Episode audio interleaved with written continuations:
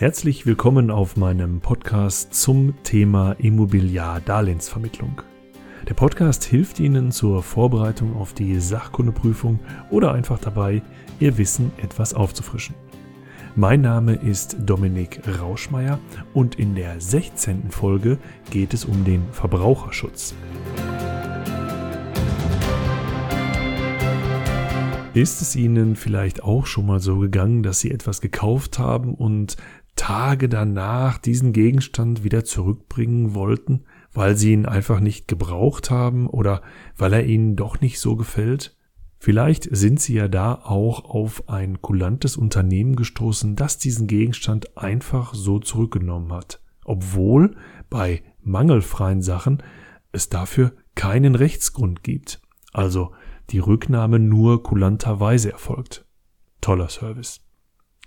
Bei Sachen mit einem Mangel, die also nicht das tun, was sie eigentlich sollen, da gibt es nach dem BGB die Möglichkeit, vom Verkäufer eine Reparatur zu verlangen oder sogar die Sache auszutauschen. Also dort haben Sie nach den Vorschriften im BGB sogar einen Anspruch drauf. Solche Möglichkeiten, etwas zurückzugeben, etwas auszutauschen, die bieten sich nach dem Verbraucherrecht. Das Verbraucherrecht ist natürlich ein großes Thema und steht so, wenn Sie es mal suchen sollten, gar nicht irgendwo im Gesetz. Da gibt es also keinen Paragraphen oder kein einzelnes Gesetz, das jetzt Verbraucherrecht heißt. Die verbraucherschützenden Vorschriften, die sind in ganz vielen einzelnen Gesetzen zu finden. So zum Beispiel im BGB, was die Rückgabe von mangelhaften Sachen angeht. Oder denken Sie mal an das Widerrufsrecht im bürgerlichen Gesetzbuch. Wenn ich zum Beispiel auf der Straße angesprochen werde, mir dann zu Hause überlege, sag mal, was hast du da eigentlich gerade für einen Vertrag abgeschlossen und diesen Vertrag dann widerrufen kann innerhalb einer Frist von 14 Tagen. Oder zum Beispiel die Regelungen in den allgemeinen Geschäftsbedingungen, wo der Verwender, in der Regel ist das ja auch der Verkäufer, auch nicht einfach reinschreiben darf, was er möchte, sondern sich an die gesetzlichen Regelungen halten muss und das, was in den allgemeinen Geschäftsbedingungen drinsteht, dann zum Teil auch von den Gerichten überprüft wird. Ein weiteres Gesetz, wo Verbraucherschutz mit drin ist, ist die sogenannte Preisangabenverordnung. Dort steht geschrieben, dass den Verbraucherinnen und Verbrauchern nicht nur der nominale Zins angegeben werden muss, das ist übrigens der Zins, mit dem die Banken immer rechnen, sondern dass die Banken die Verbraucherinnen und Verbraucher auch darüber informieren müssen, welche zusätzlichen Kosten kommen eigentlich mit in diesen Kredit hinein. Und um es dann vergleichbar zu machen, werden diese Kosten mit auf die Zinsen umgelegt, sodass wir in der Regel immer zwei Zinssätze haben. Einmal den nominalen Zins, mit dem wird tatsächlich gerechnet. Das können wir in den weiteren Folgen auch nochmal uns angucken. Und zum zweiten der sogenannte effektive Zins. Manchmal wird er auch anfänglicher Effektivzins genannt. Und das ist dann der Zins, wo der Nominalzins drin ist und auch die ganzen Kosten mit umgelegt wurden. Der effektive Zins ist im Grunde genommen für die Verbraucher nur zum Vergleichen da. Ich kann nämlich dann zu Bank A, B und C gucken, kann dort mir die effektiven Zinsen holen und weiß, welchen Nominalzins und welche Kosten ich für einen Kredit zu bezahlen hätte. Also im Grunde genommen gelebter Verbraucherschutz. Und dann gibt es noch zwei große Gesetze zum Verbraucherschutz. Das eine Gesetz ist das sogenannte Gesetz gegen die Wettbewerbsbeschränkungen. GWB wird das abgekürzt. Da sagen auch viele, das ist das sogenannte Kartellrecht. Denn dort steht geschrieben, dass Kartelle grundsätzlich verboten sind. Also Vereinbarungen von Unternehmen, die dann zum Beispiel den Markt aufteilen. Dass die einen sagen, okay, du machst nur die linke Hälfte von Deutschland und ich mache nur die rechte Hälfte von Deutschland.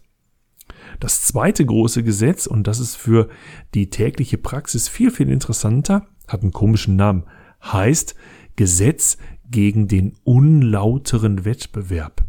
UWG wird das abgekürzt. Unlauter ist tatsächlich ein altdeutsches Wort und unlauter würden wir heute mit unfair übersetzen. Das heißt, das ist das Gesetz gegen den unfairen Wettbewerb. In dem Gesetz stehen eine ganze Menge Sachen drin, die der Gesetzgeber am Markt, also im Verhältnis Verkäufer und Käufer, nicht sehen möchte. Grundsätzlich sagt man, soll der Wettbewerb sich draußen am Markt frei entwickeln können. Jeder, der eine Idee hat, soll die Möglichkeit haben, mit der Idee Geld zu verdienen oder nicht. Aber manchmal kommen Leute auf komische Ideen und das soll durch das Gesetz gegen den unlauteren Wettbewerb verhindert werden. Darin heißt es so schön, dass unlautere geschäftliche Handlungen verboten sind. Geschäftliche Handlungen, das macht jeder, der mit dem Kunden zu tun hat und das nicht nur aus privaten Gründen. Also jede Bank nimmt geschäftliche Handlungen vor durch ihre Mitarbeiterinnen und Mitarbeiter. Jeder Lebensmittelladen nimmt geschäftliche Handlungen vor durch die Mitarbeiterinnen und Mitarbeiter. Und auch in der Werbung, wenn ich dann für das Unternehmen werbe, ist das eine geschäftliche Handlung. Und dort sollen unlautere oder sogar irreführende Handlungen nicht vorgenommen werden. Dazu zählen zum Beispiel Handlungen, wo ich Druck auf den Kunden ausübe, weil ich ihm zum Beispiel sage, oh, ich weiß nicht, ob der Zins morgen noch so gilt, obwohl ich genau weiß, dass er für die nächsten zwei Wochen nicht verändert wird. Oder ich verschleiere Informationen, die ich unbedingt abgeben muss, wenn zum Beispiel ein Kredit nur unter bestimmten Bedingungen angenommen wird und das sage ich dem Kunden nicht. Ich kann auch an die soziale Hilfsbereitschaft appellieren, indem ich sage als Berater, ich werde rausgeschmissen, wenn ich diesen Kredit nicht verkaufe. Das ist bei vielen prallt das ab, aber es gibt einige tatsächlich, die darauf reagieren und sagen, na ja, komm, ob wir jetzt 0,3 Prozent mehr zahlen oder nicht in der Baufinanzierung ist nicht so schlimm, aber dieser Mensch verliert doch nachher seinen Job. Das kann natürlich nicht sein. Auch darf ich Kunden nicht in die Irre führen, indem ich zum Beispiel sage, wissen Sie, bei uns bekommen Sie die günstigsten Zinsen am ganzen Markt obwohl ich eigentlich weiß, dass das nicht stimmt. Einen Paragraphen im UWG werden viele von Ihnen als Paragraphen nicht kennen, aber in der tatsächlichen Ausführung. Das ist nämlich der sogenannte Paragraph 7, das Verbot von unzumutbaren Belästigungen. Das bedeutet, dass ich Verbraucher ohne deren vorherige ausdrückliche Zustimmung nicht mehr anrufen darf. Ich kann den Briefe schreiben, ich kann auch vorbeigehen, aber anrufen darf ich nur, wenn ich vorher die Zustimmung dafür erhalten habe. Bei Unternehmen ist das übrigens die erforderliche mutmaßliche Einwilligung, die ich einem Gericht, wenn es dann überprüft wird, darlegen muss. Bei E-Mails muss man übrigens auch höllisch aufpassen. Wenn ich einen Newsletter verschicke, muss ich dem Kunden die Möglichkeit geben, diesen du in jeder Mail, bei jedem Newsletter wieder abwählen zu können. Wenn tatsächlich jemand gegen das UWG verstoßen hat, gibt es vom Grundsatz vier Rechtsfolgen. Er muss möglicherweise die unzumutbare Belästigung beseitigen, es für die Zukunft unterlassen. Das sind meist die teuren Schreiben von den Rechtsanwälten, die sogenannten strafbewährten Unterlassungserklärungen. Dann gibt es noch einen Schadenersatzanspruch, der natürlich nur ausgeübt wird, wenn auch ein Schaden entstanden ist, und ein sogenannter Gewinnabschöpfungsanspruch. Wenn ich also mit meiner unzulässigen Maßnahme, zum Beispiel eine unzulässige vergleichende Werbung habe ich im Radio oder im Fernsehen geschalten, Vergleichende Werbung in Deutschland ist ja mittlerweile erlaubt. Sie darf die andere Partei nur nicht herabwürdigen. Und ich habe aufgrund dieser Werbung ein zusätzliches Plus gemacht, kann dieses zusätzliche Plus an den Bundeshaushalt abgeschöpft werden. Zum Schluss fällt unter Verbraucherschutz natürlich auch noch ein wenig das Thema des Datenschutzes. Da hat es ja eine große Veränderung gegeben. Wir hatten früher das Bundesdatenschutzgesetz, an das sich alle halten mussten. Mittlerweile ist es die Datenschutzgrundverordnung, DSGVO.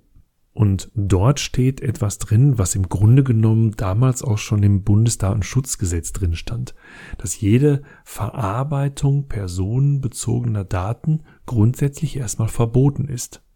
Ausnahme der Betroffene hat diesen Vorgang erlaubt durch seine sogenannte Einwilligung, die muss natürlich freiwillig sein, oder es gibt Rechtsvorschriften, also Paragraphen, die es mir erlauben, mit den Daten umzugehen. Das ist bei Banken zum Beispiel der Paragraph 154 der Abgabenordnung, die sogenannte Kontenwahrheit.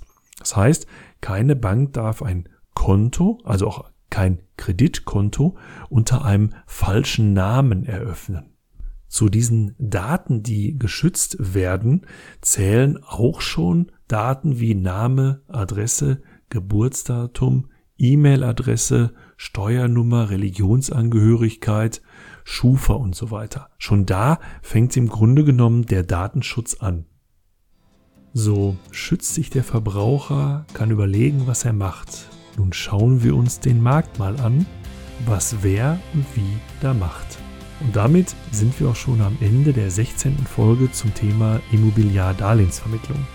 Ich freue mich auf die nächste Episode, bedanke mich für Ihre Zeit und Ihr Ohr und wenn Ihnen mein Podcast gefällt, lassen Sie es mich auf den verschiedenen Medien wie Facebook oder Instagram wissen. Wenn Sie mit mir in Kontakt treten möchten, möglicherweise weil ich Ihnen bei der Vorbereitung auf die Sachkundeprüfung noch weiterhelfen soll, finden Sie mich auf www.richtig-kommunikativ.de. Es grüßt Sie aus dem schönen Hagen in Westfalen Dominik Rauschmeier.